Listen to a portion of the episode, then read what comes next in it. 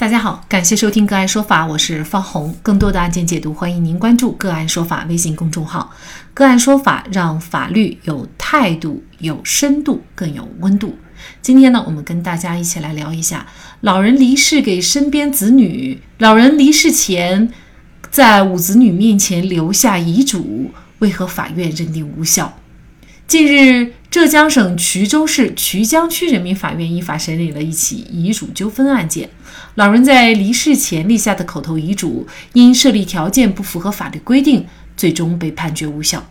事情的大概情况是这样的：据人民法院报报道，浙江省衢州市徐老太生前共生育了八个子女。二零二零年十一月，徐老太突发疾病入院治疗。在被推进手术室前，老人对当时守在身边的大儿子汪某甲和四个女儿表示，说自己省吃俭用攒下来的存款交给大儿子的未成年孩子。二零二零年十二月，徐老太因病离开人世，汪某甲按照口头遗嘱，把母亲的存款从银行里取出保管，将徐老太安葬后，小儿子汪某乙却围绕母亲的遗产归属和哥哥汪某甲发生了纠纷。汪某甲认为，按照口头遗嘱，母亲的遗产应该归自己未成年的孩子所有。汪某乙则称，母亲立遗嘱时自己不在场，认为并无口头遗嘱一说。汪某甲拿走全部遗产是无视自己的继承权利。兄弟俩长时间争执不下之后，汪某乙把哥哥告上了法院。承办法官走访了徐老太的其他六个女儿，其中两人表示已经放弃继承权。四人同意作为第三人参与本案的诉讼。徐老太病危时，当着五个子女在场，将自己的心愿说出来，这样的口头遗嘱为何无效？就这相关的法律问题，今天呢，我们就邀请云南遗嘱库公益律师、云南静杰律师事务所主任、云南省婚姻家庭咨询师协会法委会主任张晶律师和我们一起来聊一下。张律师您好，哎，方红老师好。嗯，好，非常感谢张律师哈。我相信在生活当中啊，很多老人呢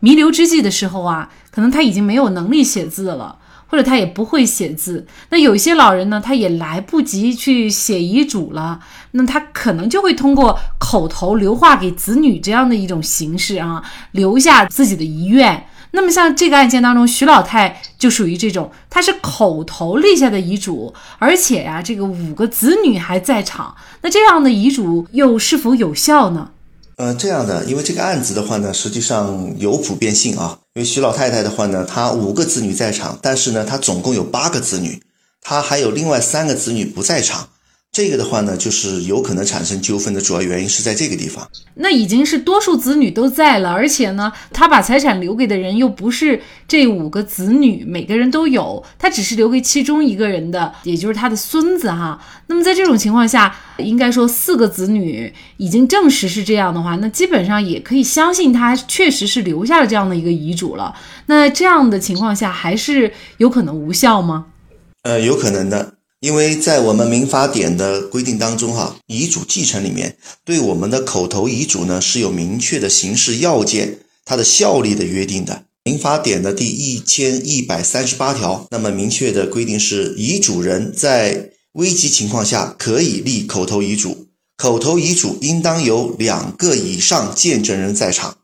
所以的话呢，我们看了一下，它是必须要有见证人的，而且是有两个见证人。这个见证人的话呢，在一千一百四十条民法典当中呢，对见证人又有规定的。因为我们看到这个案子当中，徐老太她在这个进手术室之前嘛，现场在的话呢，只有她五个子女，她只是针对这五个子女呢啊，进行了自己财产分配的一个意愿的表达。但是呢，按照民法典来说，我们现场作为口头遗嘱，它必须要有见证人在场，而且是两个以上见证人。但我们按规定来说，这五个子女他不属于见证人的范围。那么也就是说，在没有见证人在场的情况下，他就违反了民法典一千一百三十八条对口头遗嘱的形式要件，它效力成立的这么一个规定。也就是说，它实际上属于一个无效的口头遗嘱。那么什么样的人可以做这个见证人呢？口头遗嘱必须要两人以上的见证人在场见证。那么对见证人也有明确的法律规定的。那么，在民法典的一千一百四十条，那专门对遗嘱见证人的资格和限制性规定的话呢，有明确的约定。下列人员不能作为遗嘱见证人：第一是无民事行为能力、限制民事行为能力人，以及其他不能有见证能力的人；第二呢是什么呢？是继承人或受遗赠人；第三呢是与继承人或受遗赠人有利害关系的人。我们看一下哈，那么在场的这五个人的话呢，他们首先有民事行为能力啊，这个我觉得没有问题，但是他违反了我们的第二条，第二条就是继承人不能作为遗嘱见证人。那么在场的这五个子女的话呢，他实际上都是继承人，因为我们讲的第一顺位继承人就是配偶、父母和子女。那么在场的这五个都是他的什么子女？那么是法定继承的继承人。那么继承人是不能作为见证人的。但现场又只有这五个子女听到了、看到了，所以他们说的话呢是没有见证效力的。那没有两人以上见证人在场见证的话，这个口头遗嘱呢是没有法律效力的。我曾经呢，其实也有呃这个亲戚朋友哈问过我，就是当时的这个人呢，就是已经在医院了，可能也是奄奄一息了这种状况，就是说他也没有留下遗嘱，怎么能够立这个遗嘱？当时就说，那我这个请医生、护士，或者是我同床的同一个病房的这个病友，可不可以做见证人？啊，这个可能也是大家常遇到的这个问题哈。这个在我们实践当中哈。就是请护士、医生做见证人的是有的，而且这个护士和医生只要是与我们的继承人，也就是说他的配偶、父母或子女没有利害关系，那么他就有资格作为见证人，对口头遗嘱进行见证。病友的话呢，他第一要有民事行为能力，如果这个病友的话呢，自己都晕晕叨叨的，很有可能属于限制民事行为。如果病友的话呢，属于完全民事行为能力人，同时呢与继承人没有利害关系，而且有民事行为能力的人，他就可以作为见证人。那么如此说来呢，就是这个案件当中，徐老太太立下的这个口头遗嘱，要把财产给孙子，事实上是一个无效的遗嘱。那尽管他可能真实的意思也就是这样，但是因为不符合法律规定的相应的条件，那么在这种情况下，他的这个房产也好，呃，又该怎么来分割呢？他的遗产分割的话呢？如果是遗嘱无效的情况下，那就是按照法定继承了。那法定继承的话呢，假设他的遗嘱的财产最后的话呢是一百万，那一百万的话呢，但是我们要注意一点哦，啊，徐老太太的话，她只是代表一个人。如果她的老伴先她啊离世的话，那么这边的话呢，就有可能这一百万当中啊是夫妻共同财产，徐老太太只能处分当中的自己的百分之五十的份额，也就是五十万。那这五十万的话呢，是他自己的遗产范围。另外的五十万呢，徐老太太老伴走了，这个时候她老伴的离世，老伴的这五十万的话呢，她的八个孩子和徐老太呢，都是属于一个什么？都是属于一个共同的继承人，所以要分成两部分来讲啊，分成两部分讲，也就是徐老太只能处分，假设遗产范围是一百万的话，只能处分当中的百分之五十，这是他个人的财产份额。另外百分之五十五十万的话是徐老太的什么？已经去世的哈，他自己的这么？啊一个配偶的财产，配偶已经去世了，但是没有分配，那怎么办呢？那就八个子女和徐老太太共同来分啊那五十万，但徐老太太只能处分自己的这五十万，是这么一个情况。这就产生一个问题，就是咱们一些老人在立遗嘱的时候，你采用一些什么样的方式才能够？不仅受法律保护，而且呢手续也简单。最重要的就是实实际际的按照你真实的意思把财产留给你想留给的人，这个很重要啊。对，因为我们在处理纠纷过程当中哈，特别是我们讲的遗产纠纷，那么就会出现亲兄弟姊妹之间反目为仇，或者是爸走了，那妈呢跟子女之间又对簿公堂，那么这种是很痛苦的一个情况。就为了钱的话呢，把亲情就全部割裂了。所以的话呢，如果遗嘱立好了，那是团结整个家族，而且是一种财富和精神的传承。如果遗嘱立不好的话呢，那你留下的就是一团纠纷，一地鸡毛。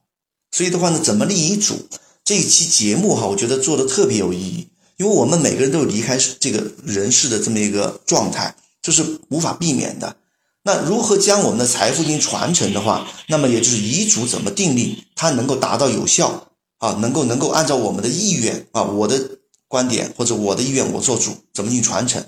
那实际上呢，跟大家介绍一下啊。那么按照民法典来说，目前我们的遗嘱的话呢，实际上是有七种啊，分别是我们的公证遗嘱、自书遗嘱、代书遗嘱、录音遗嘱、口头遗嘱、打印遗嘱，还有我们的什么呢？啊，这个录像遗嘱。那当然，有的地方把录像和录音呢合并为一类，那就是六类了，那也可以。如果把录音和录像拆分，那就是七类。那实际上，徐老太太哈，像她这种情况的话呢，实际上我们建议的话呢，她可以做什么呢？做录像或录音遗嘱，或者是什么代书或打印遗嘱。比如说刚才徐老太太这个案子，因为她在进手术室之前的话呢，她是有机会说话的。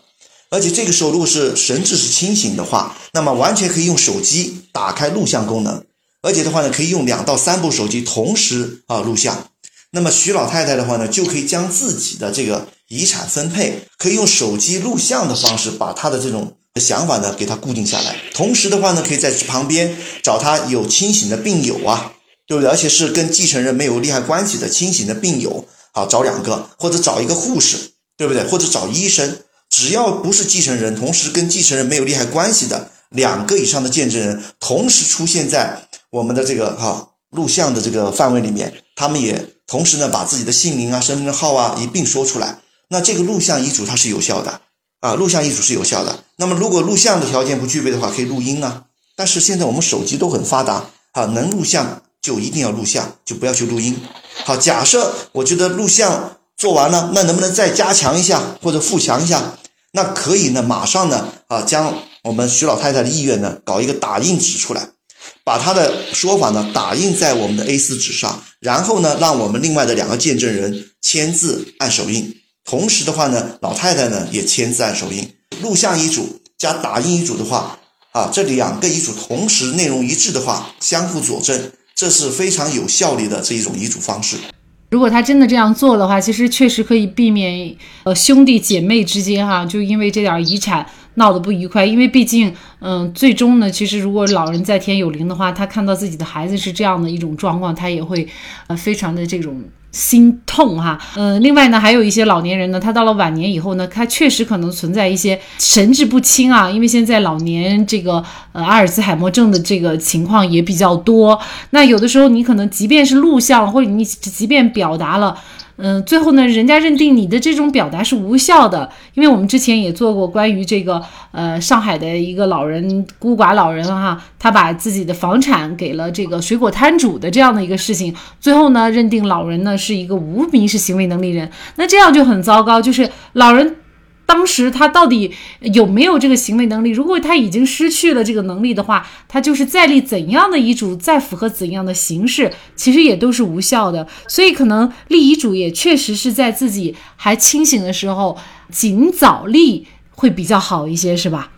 呃，是的，立遗嘱的话呢，一定不要到弥留之际，这时候再来做身后事的安排，因为像这种情况的话，还是比较常见的。所以立遗嘱的话呢，最好的话呢，在自己的这种身体状态呀、精神状态呀还比较好的情况下，那把这个事安排掉。而且你不要怕，我安排了后面如果有变化怎么办呢？因为我们的民法典和婚姻家庭里面说的很清楚啊，你可以立多份遗嘱啊。那么我也许在五岁立一份，那么到六岁以后呢，哦财产变化了，而且呢我对子女的感情也变化了，那有可能六岁再立一份。到到到了七十岁呢，我可以再立一份，因为我们按照时间来计算我们的啊这个遗嘱的它的法律效力，所以的话，遗嘱的话呢，是我们每一个人都要面临的这么一个啊无法去避免的这么一个身后事的一个安排。我觉得越早安排来讲的话呢，越是对自己负责，也是对整个家族负责。曲江法院在审理此案的过程当中，法官认为，徐老太生前做出的口头遗嘱的时候呢，仅有他的子女五人在场。而在场人员呢，又没有口头遗嘱见证人的资格。据此呢，法院判决认定案涉的口头遗嘱无效，判令按照法定继承原则对徐老太留下的银行存款进行依法分配。所以，如果大家有想立遗嘱的想法，建议还是找专业的人士或者是机构，比如说像律师、公证处、遗嘱库等，这样呢，在很大程度上会让您后枕无忧。好，在这里也再一次感谢云南遗嘱库公益律师、云南境界律师事务所主任、云南省婚姻家庭咨询师协会发委会主任张晶律师。